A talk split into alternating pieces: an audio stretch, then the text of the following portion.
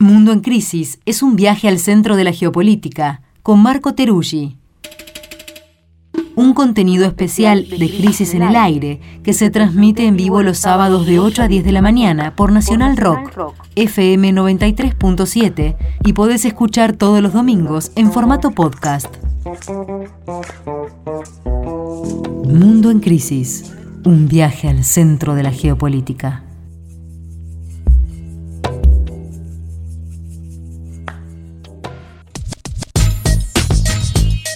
Como anunciamos al principio de este programa, estamos con una parte de nuestro equipo en Brasil porque mañana se dirime esta se dirimen las elecciones en Brasil y, varias cuestiones importantes para ese país, para la región, para la Argentina también, como venimos conversando en este programa. Está conectado ya Marco Teruggi. Marco, ¿cómo andás? ¿Qué tal? Muy buenos días. Muy bien, acá revisando noticias, informaciones y análisis sobre la elección que ya está por darse.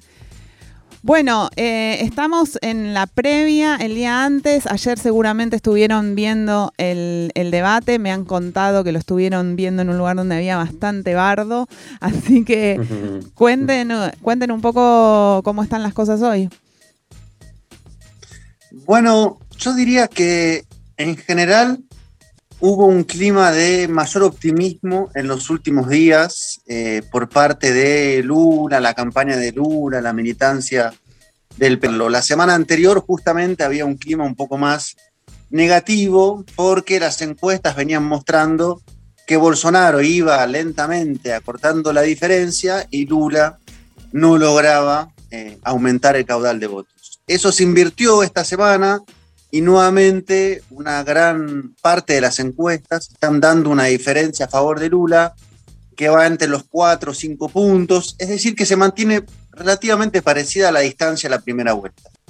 Y además, la campaña de Lula estuvo atravesada por algunos errores propios, errores que le cayeron encima y algunas señales de eh, desesperación, tal vez, volviendo a atacar al Tribunal Supremo Electoral, es decir, dando señales no de una campaña ganada, campaña que se acerca a una elección que va a tener que cuestionar el resultado. Así que ese clima optimista pues ha empezado a verse, siempre con las cautelas, claro, por lo que se supo que pasó en la primera vuelta con las encuestas, que no dieron del todo cuenta del voto bolsonarista, aunque muchos analistas dicen que es más cercano lo que se suele pronosticar en las segundas vueltas respecto a las primeras vueltas, pero diría que ese es un poco el clima y en ese contexto efectivamente fuimos con Mario ayer y una delegación del PSOL y mucha gente, compañeros, compañías de Argentina, a ver el debate en un típicamente de izquierda acá de San Pablo, el debate, el último entre Lula y Jair Bolsonaro, así que en este punto le paso la palabra a Mario para que pueda dar algunas impresiones de lo que fue ese debate. Bueno, sí, como decía Marco, fue un, un debate clave en el contexto este que, que, que bien plantea Marco, ¿no? Eh, era la última oportunidad, parece ser, por lo que estamos viendo acá en los análisis que escuchamos, de Bolsonaro de dar vuelta una tendencia que parecería darle la, victoria a Lula mañana.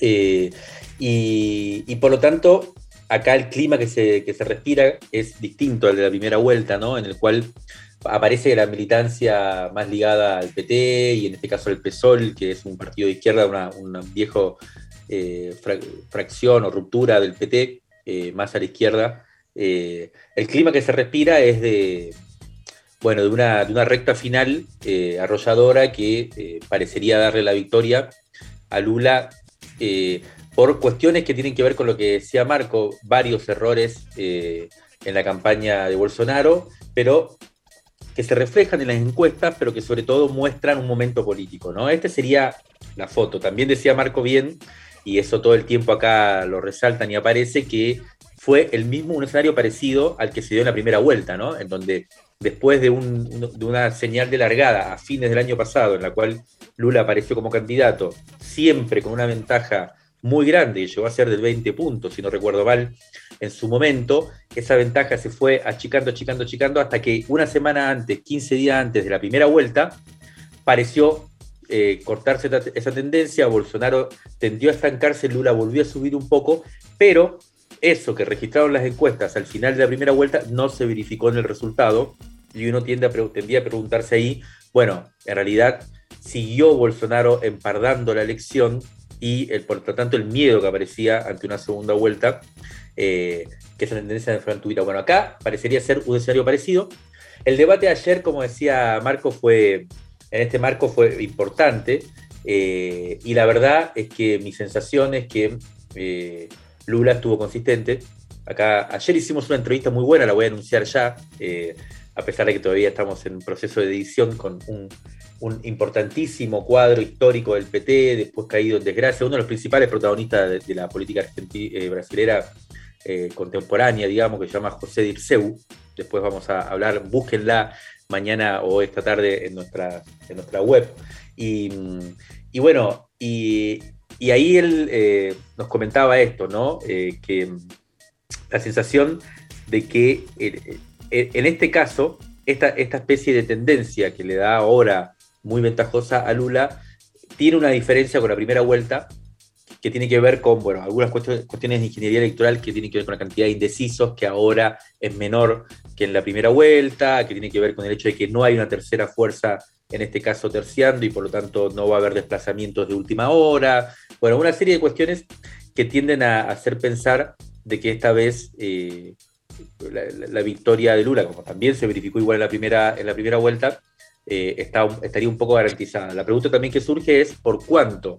Y esa pregunta, por cuánto, si es por tres puntos, no es lo mismo que si es por ocho, va a tener que, va a repercutir también con fuerza en la reacción del bolsonarismo frente al resultado electoral, que es otra de las grandes incógnitas que aparecen acá. Eso les iba a preguntar eh, sobre qué, lo, introdujo también Marco antes, ¿no? Sobre qué, qué lecturas hay o qué, qué expectativas sobre esa reacción, digamos, ¿no? ¿Qué, es lo que se está... o sea, hoy son todas especulaciones, me imagino, ¿no? Pero qué se puede prever o qué, o qué se está pensando dentro de los espacios vinculados con, Lula respecto a qué puede hacer el bolsonarismo mañana, si hay una diferencia de dos puntos o de tres, bueno, o también de diez, digamos. Yo creo que ha preanunciado y en víspera de las elecciones ha vuelto a, insistir sobre esta narrativa de desconocimiento, de cuestionamiento de elecciones, que no tiene muchos puntos de dónde agarrarse, digamos. Recordemos que pues, la primera vuelta no la impugnó, quienes ganaron ninguno cuestionó los resultados, o sea, no hay un clima de acá el sistema de votación electrónico eh, está bajo cuestionamiento. Efectivamente, traer este tipo de escenario es bastante em, difícil de sostenerlo. Esto no quiere decir que no lo intente. La pregunta es, ¿quién lo respaldaría en un escenario de crisis? Por ejemplo, vamos a hacer un ejercicio de lectura de etapas de periódicos. No quiero decir que esto sea automático, pero es un indicativo. Si uno abre el New York Times, por ejemplo, se va a encontrar con titulares como el siguiente. Las elecciones presidenciales de Brasil determinarán el futuro del planeta. Dos futuros se enfrentan. El futuro de la democracia está en juego en las elecciones más importantes del país en décadas. Si uno agarra el Washington Post, es la misma tónica. Eh, Lula es asociado a los demócratas y Bolsonaro es asociado a Trump. Entonces, en términos editoriales de los principales medios estadounidenses, lo que se traduce es un apoyo a Lula. Eso lo que estaría indicando es que desde la administración en Estados Unidos pues no estarían acompañando para nada a Bolsonaro, ni en su campaña de reelección y menos aún para un escenario de crisis de esta naturaleza. Si uno ve lo que pasó esta semana y ve que Bolsonaro amagó con plantear aplazar las elecciones a cuatro días de las elecciones, antes de esa rueda de prensa se reunió con la cúpula de las Fuerzas Armadas, pero cuando salió a dar la rueda de prensa ya no estaba la cúpula de las Fuerzas Armadas. Entonces, lo que muchos especulan es que tampoco las Fuerzas Armadas acompañarían a Bolsonaro a un escenario de esa naturaleza. En términos de los aliados políticos, tampoco estaban ahí en esa rueda de prensa. Los grandes medios de comunicación tampoco están acompañando eso. Y en cuanto a los grandes empresarios, ayer conversábamos en la entrevista que cita Mario de un sector efectivamente grande que apoya a Lula. Entonces, si desde Estados Unidos, desde la cúpula militar, desde los grandes medios, los grandes empresarios, no se está dando respaldo a un escenario de impugnación de las elecciones, la pregunta es, ¿qué puede hacer Bolsonaro? Dicho de otra manera, situar la preocupación dentro de esa aparente soledad política. Tal vez la realidad dé vuelta toda esta argumentación, pero hasta el momento así parecerían estar las cosas. pensando en, esto, ¿no? De esos escenarios que se arman y, los análisis de lo que puede llegar a pasar mañana y demás. ¿Toma lugar la incertidumbre de todos modos, pensando en Chile y pensando igual en las sorpresas que hubo en, la elección pasada? Digo, ¿hay ¿tiene una lectura eso o no? ¿Quedó como en el pasado? Y bueno, porque digo, porque escuchándolos es como que, bueno, se siguen haciendo los mismos análisis, siguen dándole atención a las encuestas, pero si algo de eso quedó. Sí, em, no, como te decía, eh, hay todo el mundo acá te dice, eh, a ver, nosotros eh, habíamos almorzado con, José Dirceu el martes de posterior a la primera vuelta. José Dirceu es una especie de, de, la política, todo el tiempo te habla de lo que está pasando en Paraná, lo que está pasando, no sé, en, Ceará, cada estado, cada municipio lo tiene como si fuera, visto, una, esa gente que tiene como el mapa muy... Y él nos había dicho, ese martes posterior a la, que fue el 4 de octubre, ¿no? La elección fue el 2, eh, que él preveía que ganaba Lula en la segunda vuelta por un punto. Uf, fue un baldazo agua fría, ¿cómo por un punto? Bueno, todo un tema y explicaba por qué. Ayer en la entrevista nos decía que él cree que gana por entre 4 y 6 puntos, 5 y 6 puntos. O sea, en general, y esto ya no tiene que ver solo las encuestas, él nos decía, tiene que ver con un análisis político de cómo está la campaña, ¿no? Él decía, en ese momento decía, de la primera vuelta con el resultado que fue sorpresivo, como bien decís Nati, que hubo como una sorpresa, porque las encuestas y los aparatos de lectura habituales que tenemos para leer lo que está pasando acá no, no funcionaron del todo, él decía, eh, eso, salir de la primera vuelta, desorganizó a la campaña y envalentonó a la de Bolsonaro. Bueno, lo que se ve a partir de una serie de errores que planteaba Marco bien al principio y una serie de cuestiones, de escándalos que aparecieron la última semana, es que quedó desorganizada la campaña de Bolsonaro, está sin iniciativa, está en la defensiva y eh, suceden eh, cosas como la que contaba Marco también, que que sale ya Bolsonaro no tanto en plan de ganar las elecciones, sino en plan de, bueno, parece que vamos a perder, pero nos están haciendo trampa, ¿no? Como empezar a empiojar. Esa es un poco una lectura que no tiene que ver solo con las encuestas, que también, sino ya más con un análisis político. Ahora, eh, todo el mundo te dice, eh, vamos a ganar, pero hay que ver, hay que ver el resultado del domingo, hay que ver qué pasa, con lo cual sí hay una... Sí hay una, posibilidad. Eh, a todos le, preguntamos, ¿vos pensás entonces que, o sea, qué pasa si Bolsonaro gana? Bueno, y ahí eh, empiezan a aparecer cosas eh, que también se, que, nota, que se nota que están en el, tintero, ¿no?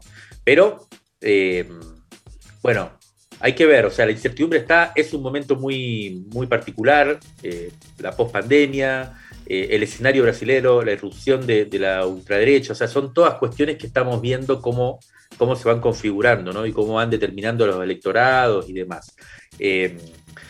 pero, pero creo que eh, las preguntas están más puestas en esto que respondía Marcos, ¿no? ¿Qué puede hacer el bolsonarismo? Y bueno, y después que otra pregunta que por ahora está más en segundo plano, pero yo creo que va a ser importante, que es qué pasa eh, si gana Lula con un posible gobierno eh, de, progresista en Brasil, pero ya en un contexto muy distinto al del 2002 cuando él ganó, o 2003 cuando él asumió, ¿no? Claro, eso, le, eso les iba a preguntar, porque en, un escenario, en cualquier escenario igual, eh, se llegó a una situación en donde, bueno, la, casi la mitad de la población está, está eh, con, con el otro, digamos, ¿no? O sea, por más que Lula gane, va a haber un 45% de la población que haya votado a Bolsonaro y con eso hay que, hay que gobernar, ¿no? Sí, antes de ir a eso, que es, me parece uno de los temas centrales, centrales creo que mañana va a haber que estar eh, con atención analizando quién va reconociendo la elección. Eso va a ser bastante determinante. No solamente el resultado, evidentemente, sino quién se va pronunciando. Por ejemplo, qué hace el Departamento de Estado de Estados Unidos, por ejemplo, qué hace la Cancillería Europea, además, evidentemente, de los gobiernos de América Latina. porque eso también va, digamos, a ir acortando márgenes, si es que efectivamente se da así o no, justamente, para algún tipo de impugnación del resultado. Yo me acuerdo cuando fue la elección, traigo otro paralelismo, pero de Colombia, de Petro contra Rodolfo Hernández, ¿se acuerdan que la íbamos contando? Estaba también la pregunta de, ¿pero el uribismo va a reconocer simplemente una elección? Y a la hora Duque estaba tuiteando y el Departamento de Estados Unidos estaba tuiteando y Uribe estaba tuiteando y, y ahí se bajó todo, digamos, el escenario de crisis. Eso es lo que me parece que va a delimitar en este caso mañana las posibilidades o no que haya para Bolsonaro. Y voy a juntar las dos cosas, que me parece que se podría hacer ese ejercicio. Eh, Bolsonaro también, si pierde, tiene que ver cómo pierde y cómo se va, con qué discurso se va. Bueno, no es lo mismo decir perdí e irse simplemente como quien se va derrotado, a patalear, a armar una crisis, a decir, pero yo no perdí, acá me robaron las elecciones, y mantener con eso una cohesión de la base social, una movilización de la base social para proyectarse para regresar. ¿Por qué? Porque efectivamente hay un porcentaje muy elevado de la población brasilera que está votando a Bolsonaro, que lo está refrentando para quedarse cuatro años más, no, como ejercicio a ver qué pasa si gobierna este señor. No, no, quiero cuatro años más de este señor frente al plan alto.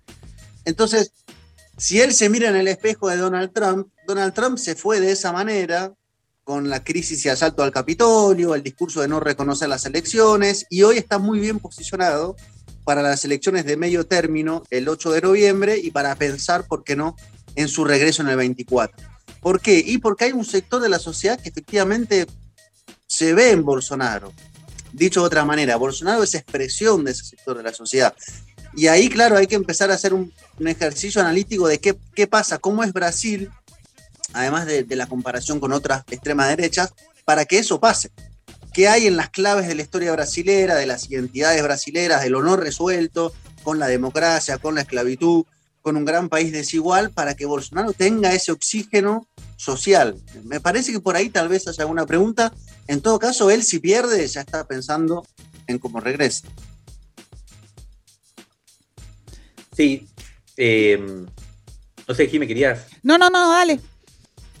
Em, no, eh, eh, para completar esto que dice Marco, em, yo eh, avanzaría con lo, que, con lo que preguntabas también, que es, en este contexto, ¿qué se puede esperar de un gobierno de Lula, ¿no? un nuevo gobierno de Lula. Lo primero que hay que decir es que ahí nos comentaban también que Lula hace dos, tres días posteó, no sé cómo dice, publicó un tuit en donde em, dijo y, refrendó y como se comprometió públicamente a que este va a ser, eh, eh, va a ser un solo gobierno, ¿no? Que, que, va a ser cuatro años, que no se va a reelegir.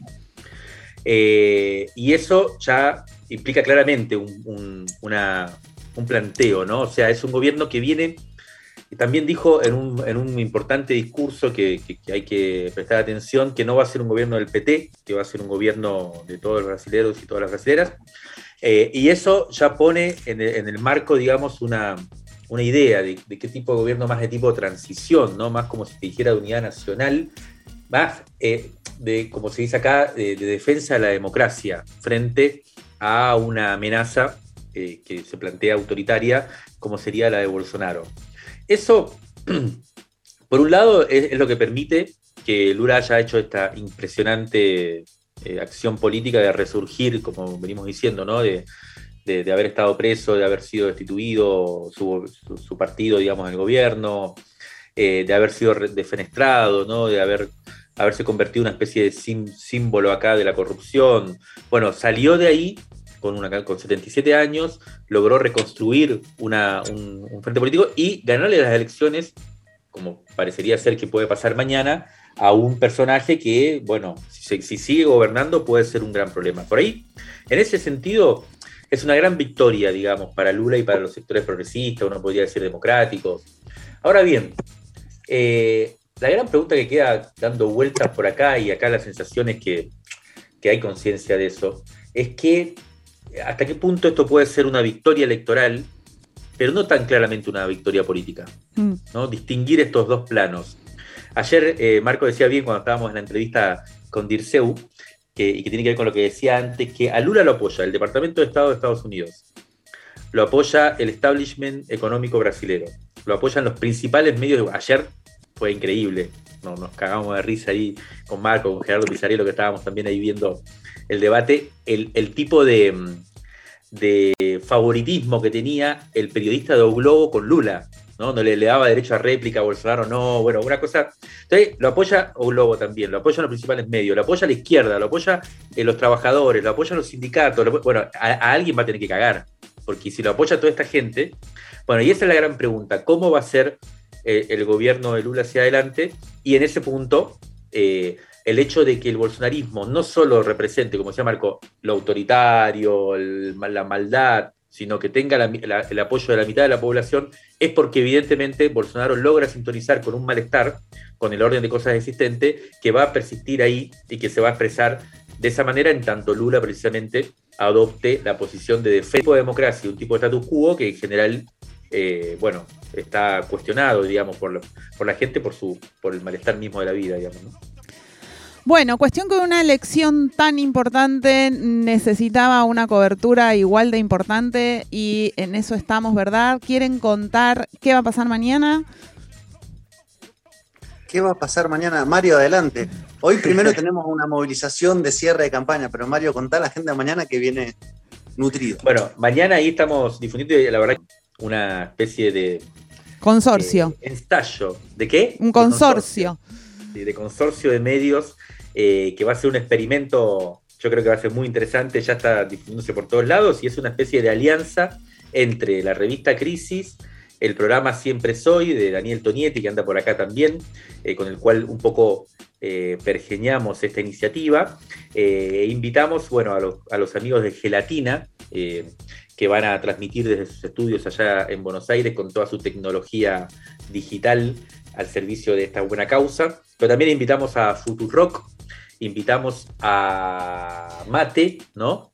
que es otro canal de YouTube eh, bien interesante. Eh, invitamos a Cenital y me estoy olvidando de alguien. la pizarra y la base. Para repasar, somos Gelatina, Mate, Futurock, Crisis, La Pizarra, La Base, Cenital y siempre soy en una transmisión especial conjunta de todos estos medios colectivos periodistas con base, se sale desde acá en Buenos Aires y algunos desde allá de Brasil. Ahora, si me hacen el favor de decírmelo y si no lo busco, desde, las 18 desde las 18. Desde las 18 hasta, hasta el conteo del último voto. Hasta el último voto y un ratito más seguramente que el último voto. Esto se va a poder estar siguiendo por las redes de todos estos medios. En nuestro caso, bueno, arroba crisis revista, ahí nos buscan. Pero además hay otros contenidos eh, desde Brasil que ya han sido prometidos, probablemente esta tarde. Ya esté la red, los estoy presionando desde el aire, que feo. Esté la entrevista con Dirceu publicada y alguna que otra cosa más, supongo, en las redes, ¿verdad? Así es, así es. Así que mañana vamos a estar ahí con Marco y con un montón de gente desde acá eh, cubriendo todo. Y así que no dejen de, seguirnos y yo creo que vamos a terminar con un gran festejo con caipirinha, No, no se dicen esas cosas. Alguna cava la conservemos, por favor. bueno, nos encontramos. Estoy de acuerdo, estoy de acuerdo. mantengamos cábalas, mantengamos cautelas un poco, alguna, alguna cábala. Bueno, nos, nos seguimos comunicando, seguimos, seguiremos hablando de Brasil, tanto hoy como mañana, como seguramente la semana que viene. Lo despedimos a Marco. Marco, gracias por compartir este momento. Nos estamos viendo. Abrazo grande y mañana, bueno, toda la cobertura por crisis durante la elección más importante del país más grande de América Latina.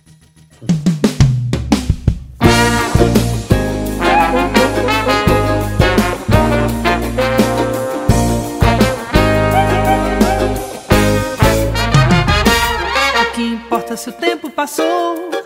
O que importa se vai demorar? O que importa se o dia chegou? O que importa se nunca virá?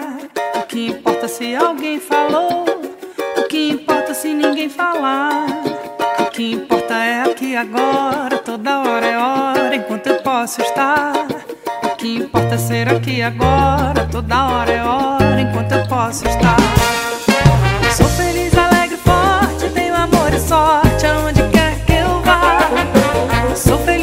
alegre, forte. Tenho amor e muita sorte aonde quer que eu vá. Sou feliz, alegre, forte. Tenho amor e sorte aonde quer que eu vá. Sou feliz, alegre, forte. Tenho amor e muita sorte aonde quer que eu vá. O que importa se o pneu furou? O que importa se vai